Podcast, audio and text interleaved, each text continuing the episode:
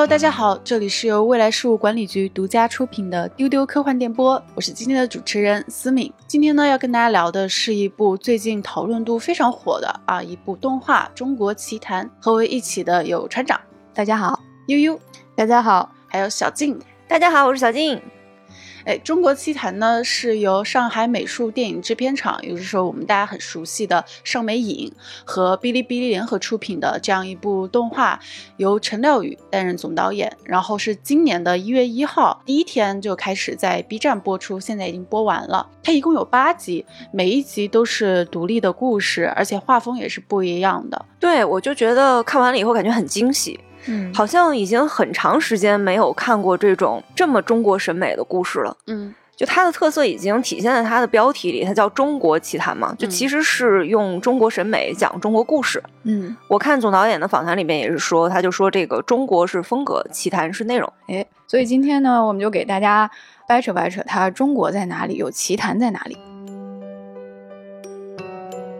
我们先来看看这八集的故事吧。这八集呢，其实都是。幻想类型的故事啊，奇谈故事。其实我看到这个《中国奇谭》这个“奇谭”这两个字的时候，包括我看了他的第一集《这个小妖怪的夏天》，看完了以后，我还以为他的所有的故事都会取材于中国古代的这种神鬼的故事，或者是一些传说。但是八集看下来的话，好像也并不都是这个样子的。我看这个导演的采访，他也是对“奇谭”这两个字解释的非常的宽泛。他就说，这个奇谭既可以是远古神话中的天神，也可以是当今奇幻故事中的异形，是人类对未知世界的想象，也是人类精神世界的一面镜子。如果是把奇谭扩充到这个解释的话，它其实什么故事都可以包容下去。嗯。可能是一切 非现实主义的幻想类的题材，好像都能够囊括在这其中。对，这个感觉想象力一下子就打开了，什么故事都可以讲。嗯嗯，像口碑爆棚第一集，它就是取材于大家都耳熟能详的《西游记》的故事，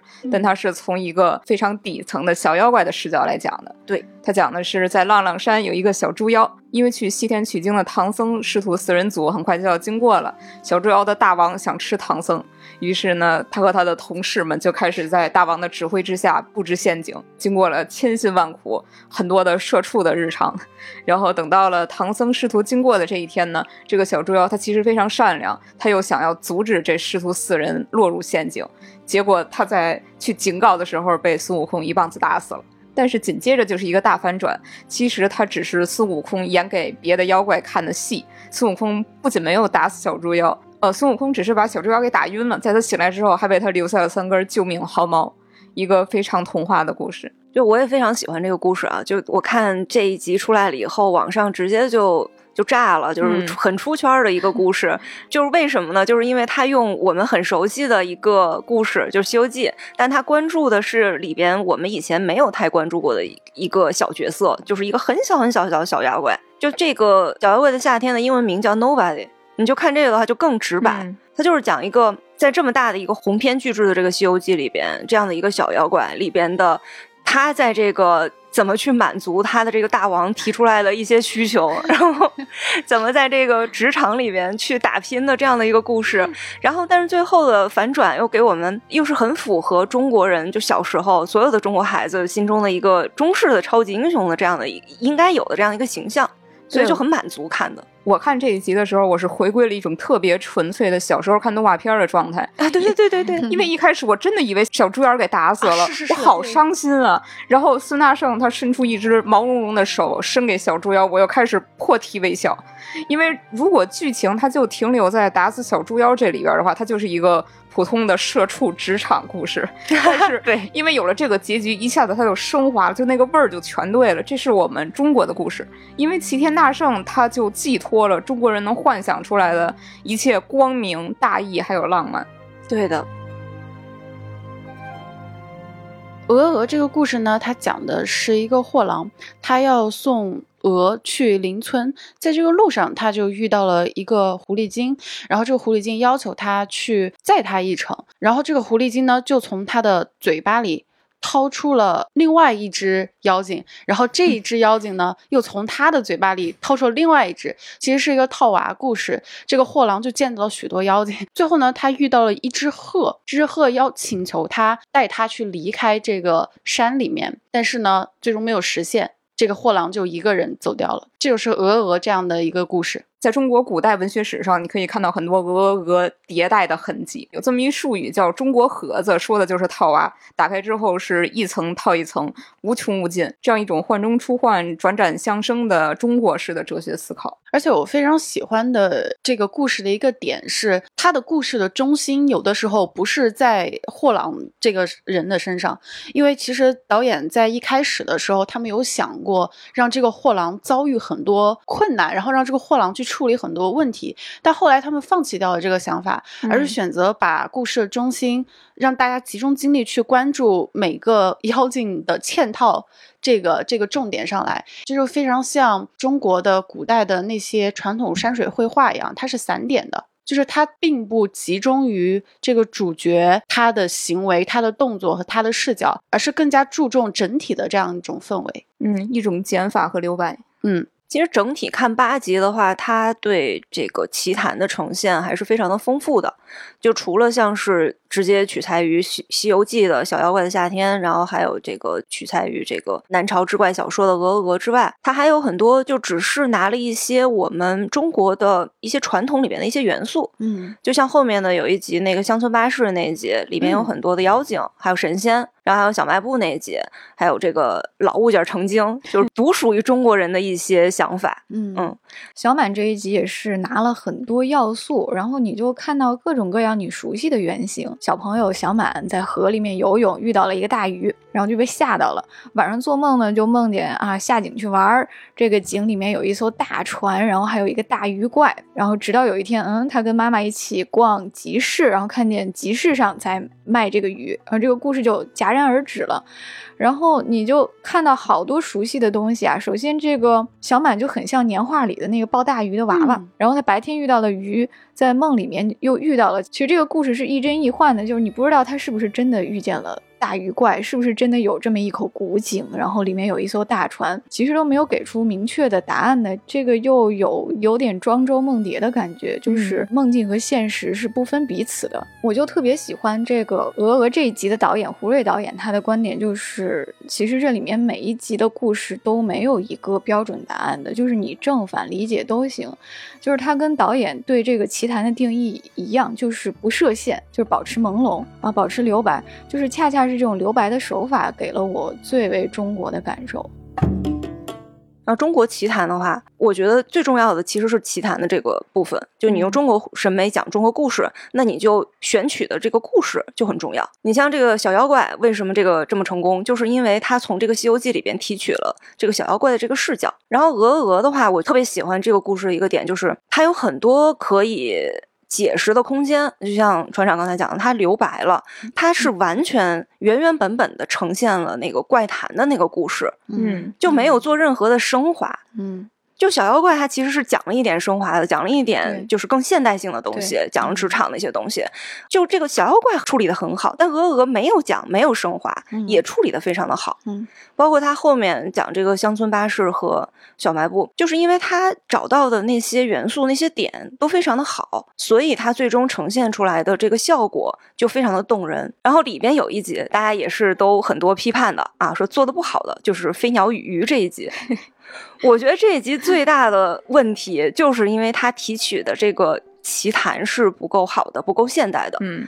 他讲的其实就是一个田螺姑娘的故事，但是田螺姑娘其实你细细想来，它就是我们传统文化里的糟粕。就是你提取这个核心的故事，你想把它改出花来是非常困难的。嗯嗯，总的来说呢，奇谈最大的魅力还是在于它的这个多义性和开放性，它就很像。十八世纪末、十九世纪初的那些西方的叫做神秘小说，它其实是一个非常松散的类型，它横跨很多子类，包括我们现在的科幻也是从这个神秘小说中发展出来的，就奇幻、恐怖、科幻、玄幻，包括侦探故事，什么都可以。它唯一的目的就是给读者或者观众带来惊奇感。所以其他的一切都不去追求，不去追求合理的解释，它可以有超自然的力量，可以有嗯科学或者不科学的逻辑，它的核心趣味就是不给标准答案。嗯，对，其实船长讲到，呃，其实奇谭这种大的类型，其实西方也有，但是为什么中国奇谭啊这部动画它是非常的独特的，是非常中国审美的。其实我们可以看到，在这部动画中，它运用到了非常多的中式审美，或者是那些传统的工艺或者传统的那些技法。比如说像第五集小满，他是用了剪纸的这样一种画风，这种画风它给你的第一印象，因为它作为一个美术片，它给你的这种视觉效果、视觉冲击是非常大的。它既不是三维的，嗯，对，它不是那种三 D 的那种哈，但是它也不是纯二维，就是你用线那种，它是呃，我看那个幕后纪录片，他们是真的用纸剪出来的，而且用光影打下来，而且它是多平面的，什么意思呢？就是说它的那个树叶剪出来，然后放在一个透明的板子上，这是一层，然后底下那一层呢，可能是人物的剪纸。所以它是有多层的，所以它会有一个非常迷人的一个纵深感和一个光影感。我觉得其实很贴合刚才船长也说到的这个他的那种朦胧感的想表达的故事，因为小满他其实想讲的是童年回忆，它其实是很模糊的，是很。一真一假的，而这种导演称其为二点五 D 哈，二点五维，我觉得是非常有效，而且非常的在视觉上给我们一种冲击。小满的这个配色也很有意思，它是以一种大红色为底色，然后中间穿插着一些金色、黄色这样的小点缀，这也是我联想起像故宫、皇城根儿这些，对我来说确实是嗯。童年回忆的东西，是一种非常中国式的配色。对，而且我觉得它很中国的一点在于，我们观众看到这个大红色的时候，其实我们不会产生一种很恐惧、很害怕，跟火啊、跟血啊联系在一起，反而内心会有一种温暖的感觉。其实要从配色上来说，小卖部那集也是配色非常中国的。嗯它不是强调红色，但是就是那种五颜六色的扑面而来的感觉，色彩扑面而来的感觉，啊也是非常中国的。我觉得悠悠作为一个北京人，应该非常喜欢那一集吧。确实是让北京人 DNA 疯狂的震动的一集，已经不是移动了，是震动。那个里边有很多的细节，都是我们平时听悠悠讲到过的。刚才说小卖部这一集，它的五颜六色的这嗯这种配色，其实它感觉上很有一点像旧式的儿童老画报的那种色彩，而且你会发现它的画风不那么干净，就是它的笔触里边好像是掺着很多杂质一样，因为胡同本来就不怎么干净。啊，有道理啊！对，就所有住胡同的人，他应该都见过这么一个小卖部，然后一台仿佛是永远没有移动过的照着车布的车，然后一个不拴链儿的中华田园狗子，然后一家散养大乌龟的，还有一个钢筋大爷。哎，钢筋大爷太精髓了。哎，就搁我们胡同里边，这个角色就是我爹。我爸就每天出门遛弯儿啊，他看见小孩拿着糖，他得说一句：“哎，拿稳了您，别摔了。”看见别人拎着菜，他也得过去问一句：“说，哎，哥们儿，您这肉这是什么什么肉？他得炖着吃，他可不能蒸着吃。对，我看这集的时候也特别有共鸣，就是我是外地来北京上学，然后留在北京的嘛，北漂嘛。然后我刚来北京的时候，我就觉得特别对这个北京的大爷大妈有一种恐惧感，因为他们特别的凶。就他总是，比如说你在那个地方，然后就像我路痴嘛，我走在路上，我经常找不着路，我就站上站一会儿，然后突然就有一个大爷大妈就过来说：“哎，干嘛呢？”然后，然后我就觉得啊，我我我做错什么了？我要被凶了。但后来时间长了，跟这个北京人相处时间长了，我就发现其实他们是热情的。嗯，他问你那句干嘛呢？他其实是或者是说怎么了呀，或者之类的，就是他其实是怕你找不着路了，他是想给你指路来着。但是他的那个表达那种态度，最开始让我有一种恐惧。我就觉得小卖部这一集，它特别好的呈现出来了这种让人恐惧的热情。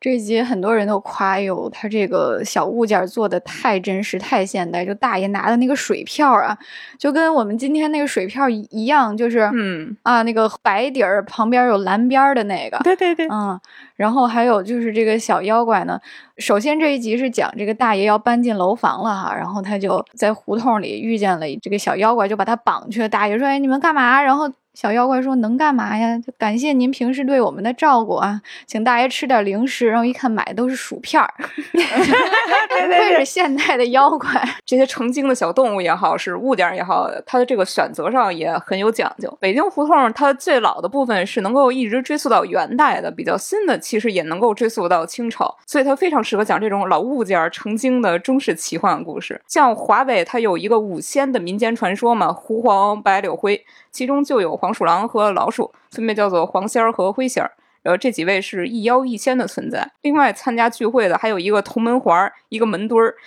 然后我仔细观察了一下啊，这二位拿的是青龙偃月刀和丈八蛇矛。我这个 DNA 我又开始移动。然后还有两个石狮子，是吧？他们去的这个地方呢是一个古庙。呃，五脊六兽玄子彩画，因为它年代久远，所以它很旧了。但是当这个聚会开始的一刻，它呈现出一种非常梦幻的斑斓的色彩，嗯，那应该是这个古庙它本身独有的色彩。他对那个老物件成精的处理，我觉得特别好。嗯，就他那两个小石狮子活过来了以后，他说话是用这个小孩的声音说话的，因为他是小石狮子嘛。但是呢，他又管这个老大爷叫小羊。那小羊呀，谢谢你用抹布然后擦我的脑袋，可凉快了。哎呀，好可爱呀，特别合理。我还跟小静讨论过，像中国和日本这个物件成精之间的区别，因为日本其实也有这种类似于成精的传。说嘛，像扶桑神，对对对对对。哎日本的话，他就是神道教嘛，他就觉得万物有灵，就从天上飘下来一片叶子什么的都是有有灵的。但中国的话，可能就还是比较。注重这个时间的沉淀哦，对你需要经过漫长的时间，经过不懈的奋斗，你这个物件才能最终成精。对你像一个核桃，可能日本人就会觉得它从树上掉下来，它里边可能就有精灵，但是中国人的话，你得盘上个几十年，这个核桃才会成精。要要吸取日月之精华啊！对对对，而且跟人的关系也很大，嗯，就是它一定要跟人有关系，它才会慢慢慢慢的成精，嗯。所以确实是一个非常忠实的故事。相对于乡村巴士那一集，我觉得小卖部它是给了一个非常完美的大团圆结局，就是最后这个大爷他搬去了代表现代性的非常舒适的楼房，他和家人住在一起，但同时他并没有失去这些他看重的老物件和旧时代的东西。就是北京胡同就是一个新旧过渡的这么一个产物，建立新事物其实是不用彻底的去推翻旧事物的，这挺好。其实我觉得乡村巴士那一集也不算是很悲伤的一个结局。嗯嗯，我前两天又看了一遍，我更喜欢这个故事了。然后我也觉得它这个故事其实是蕴含了一些希望的。嗯，整个的这个标题叫《乡村巴士带走了王孩和神仙》。嗯，这个长长的标题基本上就已经讲明白了它的这个故事。这个动画真的就像一篇优美的散文一样。是。就是你细细的去看，细细的去品的话，你发现里面充满了动人的细节。就他的故事，就是这个主人公我。就我上小学的最后一年，村子里边开了这个乡村巴士，也就是相当于他这个农村以前连这个公交车都没有。然后那个时候，我就觉得老人们聊天的这些故事，讲的这些神话传说都是真的。然后那个时候，我有三个影子。然后村里边有一个老庙，这个老庙是用来求子的，就人就希望你求男孩的话，你就做多少个小娃娃放在这个庙前；然后你要求女孩的话，再做多少个小娃娃放在这个庙前。然后这个村里边有一个。奇怪的人叫王孩儿，大家就说是山的旁边有一个山洞，这个山洞里面有妖怪。这个王孩儿是小时候偷偷的钻到那个山洞里，被这个妖怪吓傻了。王孩儿爱好就是等巴士，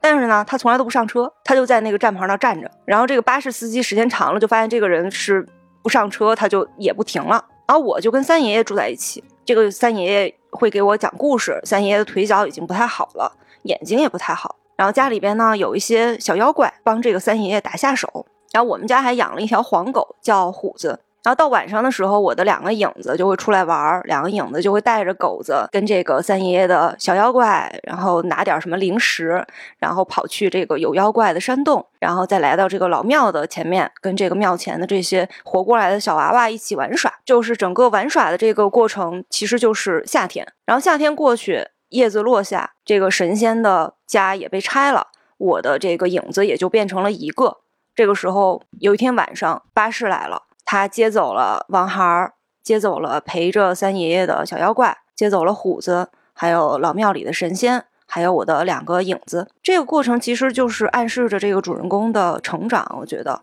也就是最后就是冬天来了，我已经长大了。然后这个时候，我从大人的口中知道，王孩其实不是因为遇到妖怪所以把脑子吓坏的，而是小时候发烧把脑子弄坏的。然后最后一个镜头是我站在白雪覆盖的这个田地里边放烟花，这个土地上面依然种着粮食，等待寒冷过去，开始新一轮的耕作。就是其实它会让我感觉这个结局是乡村还在那里，田地还在那里，可能老的神仙已经走掉了。也有很多的年轻人也走掉了，但是乡村的土地还会孕育出新的故事、新的传说。嗯，让我感觉是一个很动人的一个，也像那个船长前面一直讲到的，它是一个多义性的一个开放的结局，但是它并不令人难过。像在最后的结局，其实是有外地人来，然后他们修建了一个公共厕所，嗯但是农村人还是习惯去地里拉野屎，对所以这个公共厕所它就伫立着，没人用它，格格不入。但是这个公厕毕竟它还是留下来了，它以后可能会在乡土中再留下自己的烙印，而周围还是种着粮食，等待着新一轮耕作。对我看完这个片子以后，因为他让我觉得就是太动人了，所有的一切都特别好，然后我就去查了一下这个导演是谁。这个导演叫刘毛宁，是一个九四年出生的很年轻的一个导演，二零一八年才从中国传媒大学毕业，以及他是个河南人。这个片子从头到尾都是说河南话的。嗯，然后我作为河南人，虽然我不太会说河南话，就是我可能就属于那个已经是坐着巴士离开的人之一，但是它里边呈现出来的一些细节，就它可能是我没有经历过的，但是我作为一个中国人，就还是能够感受到里边的那种亲近感。我能感受到他那个里边一定是真实的，就像他这个主人公上小学嘛，那个学校敲钟，他不是打铃，他就是有一个钟，就那种当当。嗯然后我就看弹幕，很多人就在讲说啊，我们太真实了，我们那个村里那个学校也是这样敲钟的。然后他家里边墙边的那个小块的那种空地，也都密密麻麻种满了菜，就是 中国人的 DNA。哪怕你是农村啊，你已经有田地了，但是你们家的那个空出来的那些墙边的小空地，依然种满了菜。树和树之间是有那个晾衣绳，然后晾衣绳上就零零散散的搭着一些东西。然后它那里边的那些农村的街景，就你只要是去过，哪怕去过城乡结合部吧，去旅游过，你都能够特别有那种共鸣感，就那种不平的路面儿，就颠簸不平的那种水泥路面儿，然后凌乱的电线杆儿，还有那种白色的也不知道用什么东西做的这种房屋的墙壁。然后里面讲到这个夏天乘凉的时候，就大家一人拿一个凳子，也没有什么娱乐的东西，老人就扇着扇子，就这个乘凉的这个场景里边，就是老人、小孩、狗聊着家长里短，然后说着一些神秘的一些传说，真的是每一个地方都很细节。它窗台上还放着很多杂物，就是我定格看了一下，他那个窗台上是就是洗干净的鞋子晾在那里的鞋子，空的饮料瓶、牙膏，还有洗鞋的刷子，还有蒜瓣儿，就很奇妙。但是你又觉得好像很合理。然后里边就是夏天过去，然后秋天到来之前是有这个下大雨，然后这个电线杆上的这个雨水的这个感觉，你就觉得这个导演一定是非常热爱生活的。嗯他会细致的去观察了下雨的时候电线上是什么样子的。然后还有一个特别打动我的细节，就是我和这个三爷爷一起在院子里搓那个香椿叶儿，然后三爷爷就说这个活儿干完了，我来给你做香椿叶拌豆腐。然后三爷爷就拄着拐杖，慢慢的走回屋子。其实这个场景的处理，它可以省略的，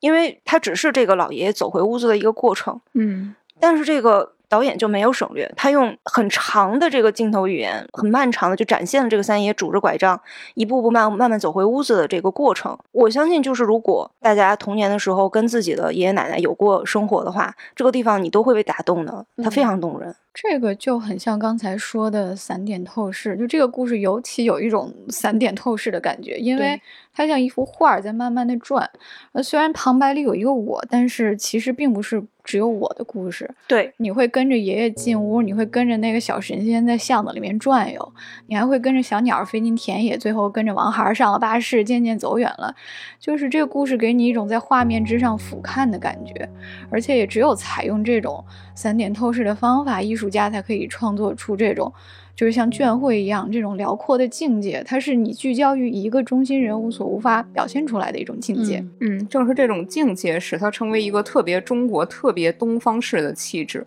呃，它是一种淡淡的思绪，一种非常绵长的含蓄的怅惘和留恋。对，我觉得这个非常中国的一个点，就是在于这种含蓄感。就像我刚才讲到的这个三爷爷的背影，他就没有直接去讲说我是多么思念这个老爷爷，他就用这个背影，用他拄着拐慢慢慢走回去厨房给他做这个做菜的这样的一个背影，你就能够感受到他对这种以前乡村生活对自己的这个爷爷的这种眷恋。还有配乐也非常的中国，嗯，这个里边用到了唢呐。然后还有一些我不太熟悉，但是呃也是看弹幕靠弹幕吧给我解惑的一些乐器，像什么笙，就感觉这个配乐都是非常的恰到好处的，因为它这个画不管从画面到故事都是非常中国的，所以用中式的这种唢呐之类的这种乐器的话就很贴合。嗯，其实小金刚才说到乡村巴士这一集，最后看出了一种。可能是新的这样一种希望，看得出这样一种感觉，我就突然就理解为什么他要采取这个唢呐了，因为唢呐这种乐器是非常具有力量感的，所以当呃我们看到那个乡村的田野是白茫茫的一片，但是那个乡村还在那儿，但是新一年的新的生命，第二年来年春天的希望仍然蕴含在这个大地上，所以那个唢呐，我觉得真的是用的特别好，特别能够带来那种希望的感觉和力量的感觉。我一直觉得唢呐就像中国的风笛一样，就是 它是一个非日常的乐器，它有点像礼乐。像古代的钟一样，唢呐只在红白喜事儿这种典礼祭祀的场合出现，然后它的音色又那么高亢，其实又挺凄厉的，它就经常代表这种大悲或者大喜的情绪。它既是庄严和肃穆的，就是它又是很接地气的，你就觉得它同时具有神性和人性这么一种奇妙的乐器。那恰巧这个故事就是讲的人和神的故事，嗯神渐渐的从人类的生活中撤走了，消失了。就是这种新旧交替的这样的一种朦胧的状态，所以唢呐放在这儿就特合适。嗯，唢呐其实也是代表了中国人的一种人生观和世界观，它分别是生和死。说到这个音乐呢，小满那一集的音乐我也很喜欢。我看采访说，小满这一集的音乐，它其实取自的是唐乐，啊、用到的乐器呢有箜篌、碧丽、唐筝，就唐代的唐，然后古筝的那个筝，都是唐代的特色乐器。负责音乐的这位主创他就说，我们现在听到这样的声音啊，会有一种穿越千年的感觉。实际上，我们感受到小满这一集，它给我们带来的有一点那种历史感。我觉得这个中国奇谭里边的这个中国的部分，真的是体现在方方面面的。它不光是体现在这个情感的含蓄上，呃，还有我们刚才讲到的配乐，就用到了唢呐和唐乐，然后还有这种故事的这种时空的这种呈现。它这八个故事都是不一样的内容，然后呈现了中国的过去、现在和未来。像鹅鹅鹅，还有那个小妖怪，这就是过去的故事；像乡村巴士还有小卖部，就是介于现在和未来之间。嗯然后玉兔呢，又是一个完全的一个展望未来的一个故事。然后从工艺上面，就是用到了这种水墨、剪纸、漆画，还有国画之类的这样的一个众多的这种中国的工艺。这么多的东西加在一起，让中国奇谭真的是非常具有中国特色的这样的一个动画。所以我们经常听一种说法，说中国奇谭是一个中国版的什么什么，可能是中国版的爱死机。但我会希望说，我们不要再以这种说法来谈论它，我们做一点中国人自己的东西。就不管是传统水墨风啊，还是剪纸啊，还是那种老画报范儿，还是 CG 的新技术，都是好的。然后古代的中国和现代的中国也都是中国。嗯，对，特别开心的就是，当你把这八个故事整合起来看的话，你就会看到它释放了一个明确的信号，就是国风不等于过去。就是这个春节，我很开心的一点就是，就是《中国奇谭》再加上《流浪地球二》这样的热播的作品，就是让我们看到了现代乃至未来的一些中国的风味儿。就是我们有深厚的历史文化积淀，可能过去一说国风啊，就要往前看，就要往回看，但是实实际上这些作品让国风有了。更大的舒展空间，就是在时间和空间上都给出了更多的可能性。嗯这也是一种自信的体现吧。就是你可以看到创作者们能够更坦然地面对自己当下所处的环境，就不仅过去是好的，我们的现在、我们的未来也都是值得书写的。这就特别像韩老师说的，我们身处一个快速发展的这样的一个国度啊，它有幅员辽阔的土地，它有庞大的人群、丰富的文化，它本身就是一个幻想生发的最好的土壤。节目一开始，我们拎出了四个关键词：中国、奇谭、多元和传承。那中国和奇谭讲完了，我们现在来讲讲多元。就像船长刚才讲的，就是中国其实有非常肥沃的这种创作的这种土壤，它是可以长出很多不同的这种审美和故事的。呃，还有，因为我刚才讲就说这个爱死机模式嘛，其实我觉得为什么大家会说这个是中国式的爱死机，其实更多的是因为它的这种创作的一个模式，就是一个。一个总导演。其他的不同的故事都分给不同的这个导演去创作，嗯，这样的话就能够让这个肥沃的这个创作土壤之中长出来的东西都被呈现出来。对，就是好的故事确实需要一个好的模式来呈现。就是作为动画爱好者，我就一直等待着中国有自己的这种动画单元剧，因为这种模式在几十年前就已经被证明是可行的，并且是成功的，并且留下了很多好看的艺术瑰宝。就动画爱好者们可能津津乐道的是最早日本的那一批动画单元剧。比如说最早的就是八十年代的什么机器人嘉年华呀、回忆三部曲呀，还有两千年之后的黑客帝国动画版，然后后来又有了各种各样的什么十五名动画人天才嘉年华这种，就是聚集了一大批的优秀的动画导演、监督，然后这种脚本家，然后每个人画一集小故事，就可能最早他这样的模式在日本可能确实是叫好不叫座。的，因为那个时候呢，电影院也不太方便播这种类型的片子，然后可能愿意播出的电台也没有那么多，就是就这种片子都是在，比如说在博览会上啊，在啊，在一个什么漫展上，然后一个什么文艺大会、文艺祭典，然后为了纪念这个活动啊，我们来做这么一个短片，然后可能也就在这个展会的现场播一播啊。很多年之后，这个付费流媒体平台出现了。啊，就是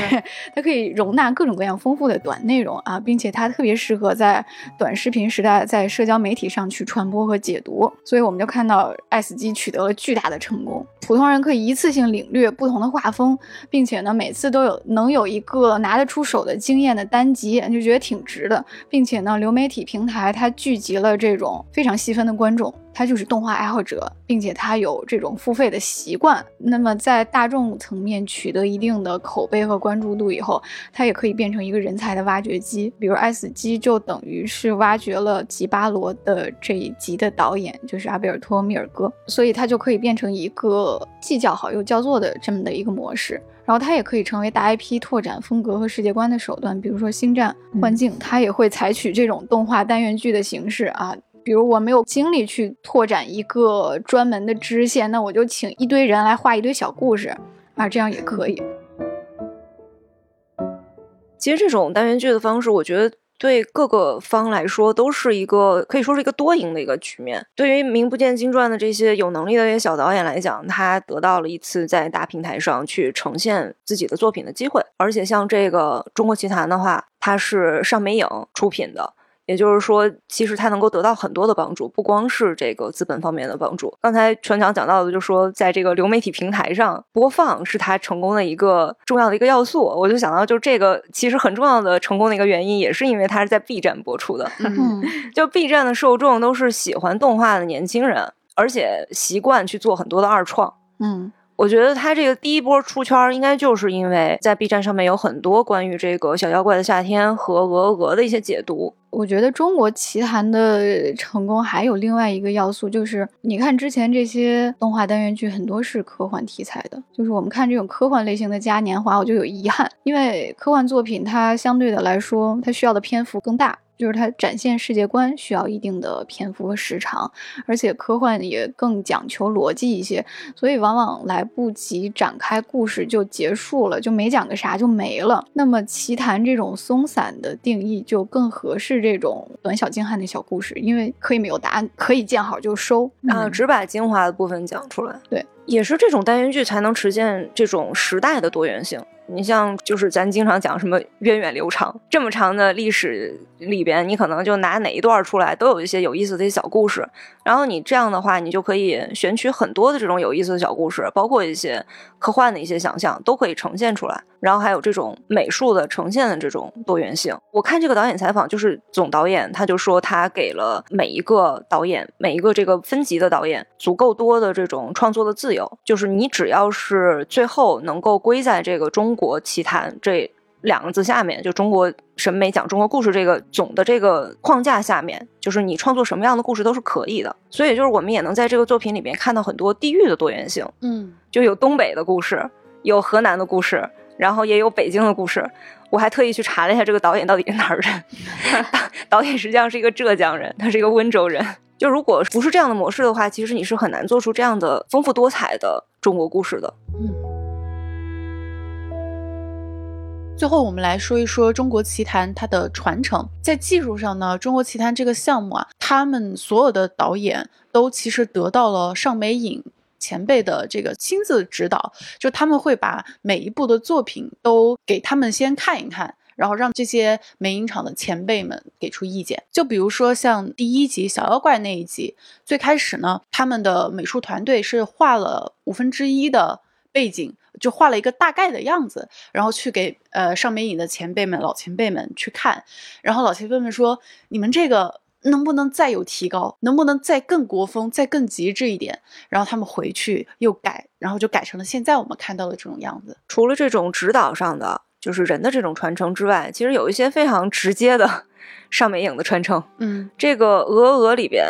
这个狐狸公子的这个造型，它是致敬了《天书奇谭》的阿拐。然后小卖部里边，大爷家里边贴着很多的各种各样的海报，里边有一些就是上美影的作品。反正我就看见有魔方大厦的海报哦，我还看见有齐天大圣的玩具之类的啊。对对对对，很多很多小物件，其实里边都埋着上美影的彩蛋。它的这个故事的这个编排上，就是整个的这个八集的这个排列上，我觉得也是有讲究的。你就能够看到是中国动画人的一个野心。它的排列实际上是从过去到未来的。嗯。他从这个小猪妖的故事开始，然后经历王孩儿那个乡村，然后来到从四合院搬到楼房的北京，最后来到月亮上的玉兔。嗯，整个的是一个展望未来的一个时间线。这个其实跟它项目的初衷也是有关系的。这个中国奇谭的这个项目构思最开始是开始于二零二零年底，它是对二零二二年中国动画一百年的一个纪念。一个致敬啊！我看到这个信息的时候，我就嗯了一下，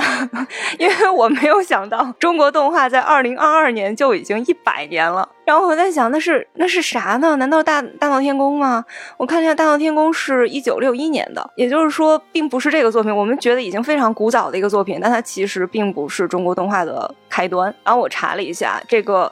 创作于一九二二年的这部中国动画起源之作。是万籁鸣和他的三个兄弟制作的，时长仅有一分钟的一个广告动画短片，叫《舒振东华文打字机》。哦，打字机那个。对，拍这个短片的时候，他们的整个的手法技术都挺原始的，出来的人物也是抖的，背景可能也也都不好，但是这一切就是中国动画的一个诞生。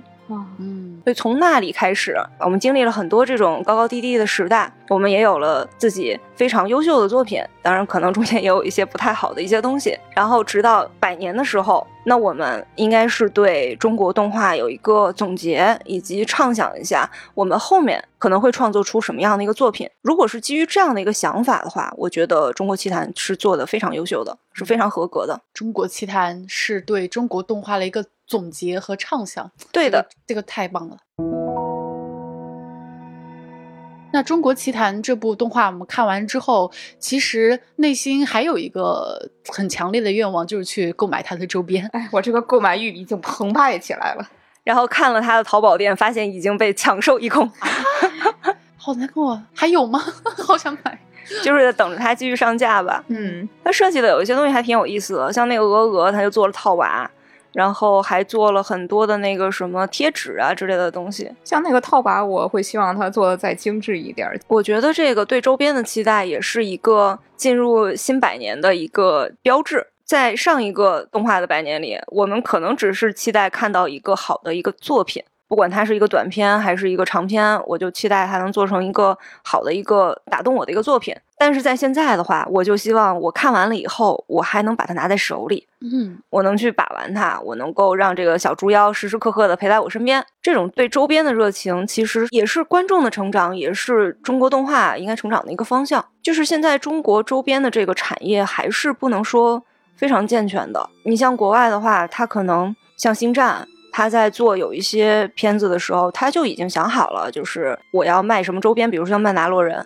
他在做的时候，他就想好了，我要我是要卖什么样的一个周边？可能说我要在我的主题乐园里边加一个什么样的一个项目，然后我才去做这个电影的。他有一个全面的一个构思。但是现在的话，我们可能还没有这个构思。但是提这个的话，可能是一个过于拔高的一个希望，就是我们希望他做出非常优秀的周边，然后非常出圈，然后最好是能做一个中国奇谭主题乐园。